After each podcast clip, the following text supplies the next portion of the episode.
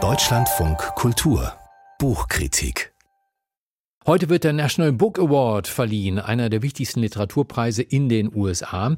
Und wenn Sie das regelmäßig verfolgen, erinnern Sie sich vielleicht dran, vor ein paar Jahren wurde da ein Buch des Historikers Ibrahim X. Kendi ausgezeichnet, und zwar Gebrandmarkt, die wahre Geschichte des Rassismus in Amerika.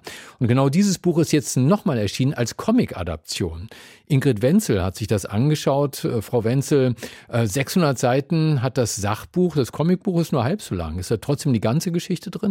Ja, da ist alles drin. Also von den ersten britischen Kolonien in Neuengland bis Obama und Black Lives Matter zeigt das Buch wirklich, wie komplex die Geschichte die heutige Gegenwart beeinflusst. Und das Ganze wird anhand von fünf Hauptfiguren gemacht. Die sind aber immer nur Aufhänger für was in der Epoche noch so alles los war, also gesellschaftlich, politisch. Welche Gesetze wurden da erlassen? Wie haben die Medien darüber berichtet? Also das Buch ist voller Exkurse. Wie genau ist das gemacht? Also es gibt ähm, zum Beispiel im ersten Kapitel haben wir so einen Theologen, der heißt Cotton Mather und der wird immer mit so einer wulstigen Barockperücke und schwarzer Kutte gezeigt.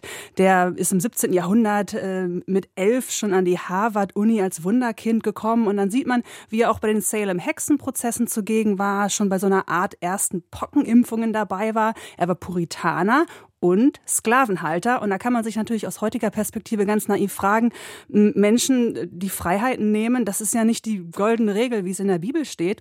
Und da kommt die Hauptthese vom Buch. Ähm, der Autor Candy sagt, rassistische Ideen, die entstehen nicht, weil Leute irgendwie hasserfüllt sind oder ignorant sind, sondern er sagt, zuerst kommt politische, Polit äh, rassistische Politik. Also zum Beispiel Sklaverei ist erlaubt aus ökonomischem Interesse.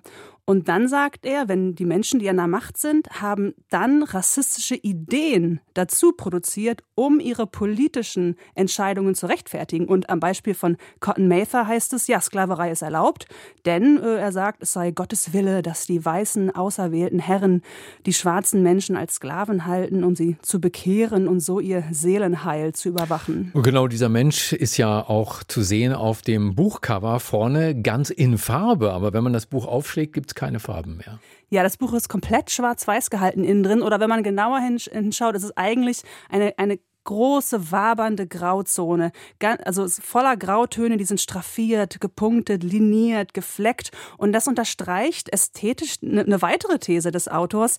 Er sagt, Rassist sein, das ist keine Kategorie, das definiert einen Menschen nicht. Man ist nicht Rassist oder Antirassist, sondern in jedem Moment ähm, hat man die Entscheidung, verhalte ich mich jetzt rassistisch oder antirassistisch? Und das zeigt er ganz gut an, an Menschen, die gegen Sklaverei zum Beispiel waren, aber trotzdem rassistisch waren. Oder auch schwarze Autoren Autoren, die rassistisches Gedankengut verbreitet haben. Und das Ganze äh, wurde gezeichnet von Joel äh, Christian Gill.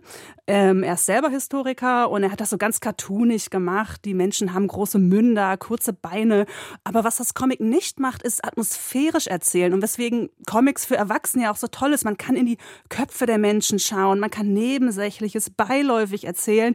Und das, das, diese Atmosphäre machen, das macht dieses Comic nicht. Es sind wirklich viele sprechende Köpfe, viel Text, sperrige Sätze zum Teil und ständig ploppen neue Begriffe und Figuren auf und die kommentieren die Absurdität äh, auch immer mal wieder wirklich mit, mit trockenem Humor und der Zeichner Gil, der trifft die Menschen auch ganz gut. Also Kennedy, Martin Luther King, ähm, Angela Davis.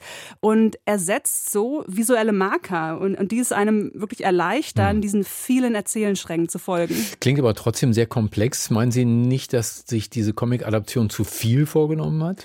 Also es wurde wirklich versucht, dieses 600-seitige Sachbuch, äh, das sich übrigens wirklich ganz toll liest, diese ganzen Exkurse meandern da äh, wirklich lang und und es wurde wirklich in diese 300 Seiten gepresst. Das ist manchmal überfordernd, stark verkürzt und staccatohaft und äh, dadurch setzt das Buch auch wirklich viel Wissen voraus äh, über die USA. Also ich hatte wirklich konstant Wikipedia offen, aber als ich irgendwann gemerkt habe, okay, die wollen nicht atmosphärisch, szenisch erzählen, dann hatte ich wirklich Freude daran, einfach dieses komplexe Wissen gepaart mit den Bildern aufzusaugen. Also das Buch ist voller Aha-Momente, hm. wie Geschichte die Gegenwart prägt. Und naja, also nach diesem Buch kann man wirklich nicht sagen, naja, ich bin ja kein Rassist, ich, ich mag ja alle Menschen. Es ist wirklich ein differenzierter Augenöffner für strukturellen Rassismus von heute und wo er herkommt. Und ja, auch ein Augenöffner für eigene blinde Flecken.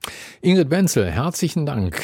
Gebrandmarkt, die wahre Geschichte des Rassismus in Amerika Amerika die Graphic Novel zu diesem Buch von Ibrahim X. Candy.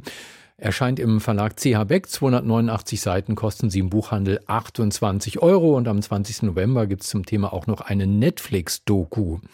Jawohl. So, nach den 9 Uhr Nachrichten lernen Sie hier im Gespräch den Multi-Instrumentalisten Ardi Engel kennen. Der kann uns was erzählen über Instrumente wie die Federballharfe und den Stangerlbass. Kurz nach neun mehr hier im Deutschlandfunk Kultur.